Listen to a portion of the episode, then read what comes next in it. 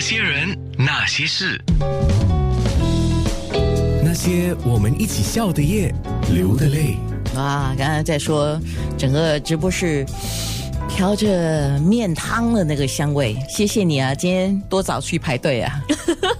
没有很早啦，早上九点，排多久啊？一下子而已，大概十五分钟。哦，你刚好没有遇到那个早餐的高峰期，对不对？是啊、哇，怎么特地跑到这家熟食中心去呢？因为靠近 我家，这样你幸福，你家的附近有这么一个有名的熟食中心，你幸福。是是是，我真的很幸福，变发福了。不会啦， 今天 Miss 他们家的贪吃妹呢，就跟小贩美食。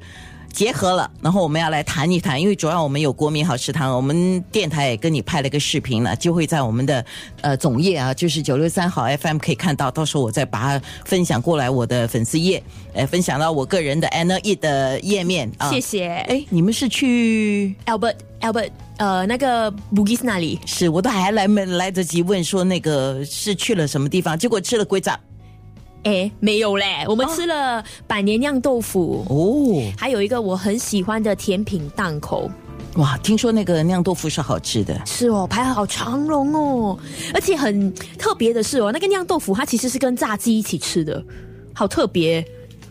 酿豆腐跟炸鸡啊， 对呀、我一直在思考，也不是不可以啦。有时候我们也买来酿豆腐，再去买炸鸡一起吃也是一样 嘛，对不对 那？倒也是，那倒也是。是说到贪吃妹跟小贩美食，你跟小贩美食的缘分应该是很早就开始了。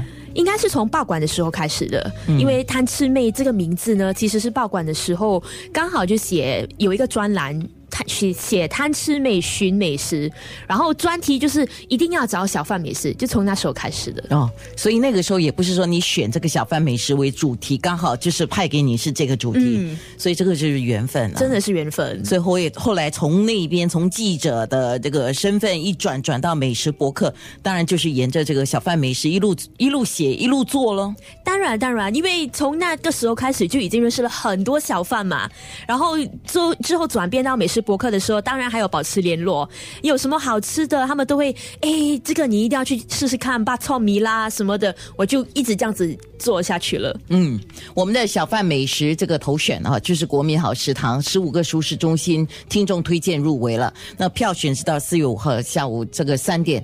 到底啊，如果出一个题给贪吃妹，哇，这个有点难，我知道，但是我还是要难她考她一下，就是她能够推荐三个的话，只可以三个哦，你不要讲十五家我都要推荐，我也是十五家都想推荐，但是如果我也不敢讲说一家一家，我怕你给人家打啊。